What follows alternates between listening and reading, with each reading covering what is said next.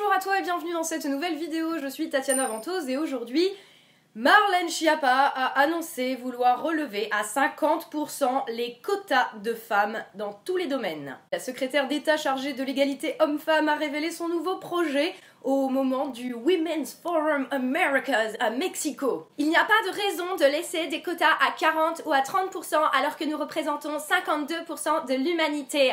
50% c'est déjà un compromis. On en reparlera quand il faudra porter quelque chose de lourd. Il est là le problème, on ne parle pas d'une égalité en droit ou même une égalité des opportunités.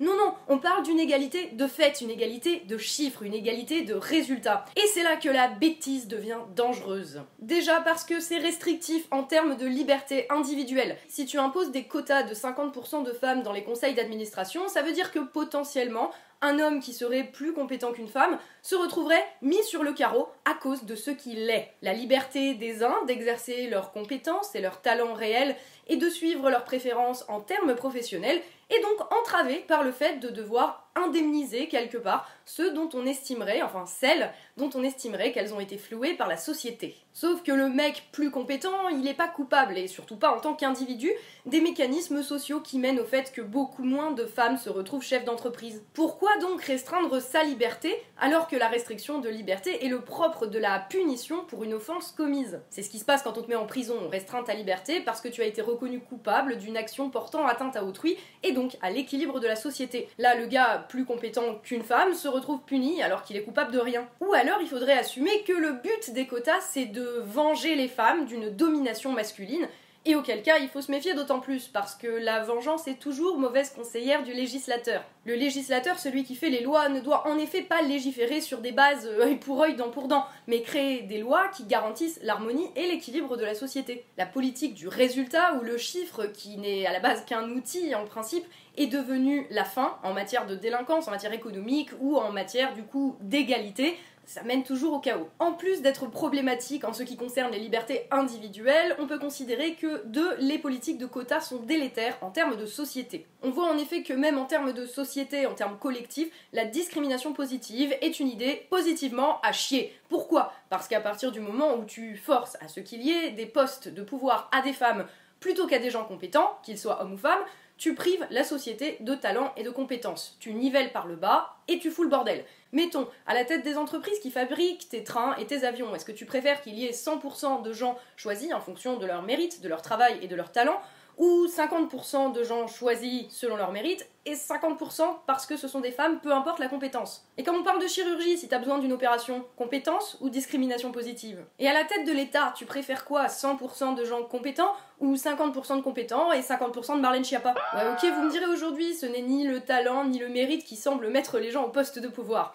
Et c'est vrai, et c'est bien le problème. Et on voit à quel chaos mène l'absence de sélection par la compétence à des postes de pouvoir. On se retrouve avec Castaner, chef de la police. D'autant qu'une politique des quotas, comme elle n'est pas basée sur le mérite, est également la porte ouverte à un système de copinage et de corruption comme c'est pas permis, mais bon, on va dire que c'est pas exclusif au système des quotas, parce que vous me direz qu'aujourd'hui, c'est pas évident, évident que les gens à la tête de l'État sont des gens compétents et qu'il y a de la corruption et du copinage, et qu'alors, quitte à ce qui est ça, bah au moins que ce soit paritaire. Pour moi, c'est pas du tout une solution satisfaisante, c'est la grosse erreur qui, à mon sens, a été faite ces dernières décennies, d'abandonner la méritocratie pour excuser le manque de talent et de travail par des oppressions systémiques que la société devrait corriger en chouchoutant des victimes autoproclamées. Quand tu n'as pas les capacités pour être astronaute, eh ben tu seras pas astronaute. Et tu peux justifier ça comme tu veux en disant que c'est parce que t'es une femme, la société ne te doit pas réparation pour ton manque de talent et de travail. La société, elle te doit la justice, elle te doit la possibilité de vivre dans des conditions décentes,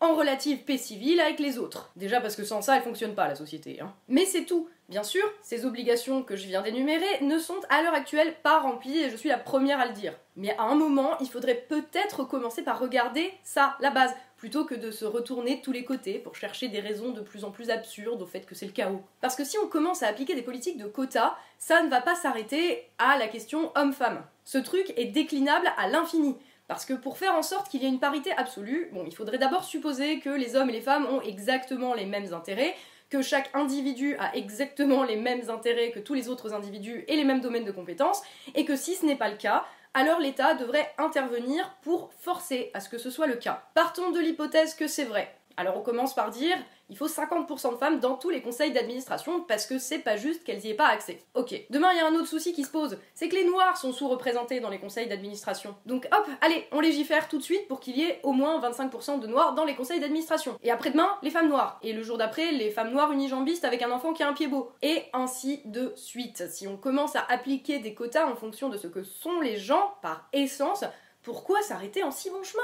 Allez, moi demain je veux qu'il y ait 50% de gens qui font 1m50 dans toutes les équipes de basket. Parce que c'est pas juste La semaine prochaine, on va aussi légiférer pour qu'il y ait 50% de QI négatif en fac de médecine. Et 50% de roux qui travaillent sur les chantiers au soleil l'été aussi. C'est ça qui est absolument génial avec les politiques identitaires, c'est que ça s'arrête jamais. Parce qu'il y a toujours une catégorie opprimée qui va revendiquer des quotas pour réparer les torts qui lui ont soi-disant été faits. Bon, vous me direz, quand on vit dans une société qui glorifie le fait d'être une victime et qui passe des lois pour entraver la sélection par la compétence et lui préférer la politique du chiffre, pourquoi se priver? Des os, pas des os, tu ne peux pas assurer l'égalité de résultats parmi toutes les communautés parce qu'il y a un nombre infini de communautés en lesquelles tu peux décider de fragmenter la société jusqu'au niveau individuel. Et le rôle du législateur qui est d'assurer la cohésion de la société la fragmente encore plus via des individus comme Marlène Schiappa prônant une égalité de résultats. Et c'est pas parce que tu mets positif après un mot que ça le rend positif. On pensera à la blitzkrieg positive de Nathalie Loiseau ou à la désinformation positive de la Commission européenne.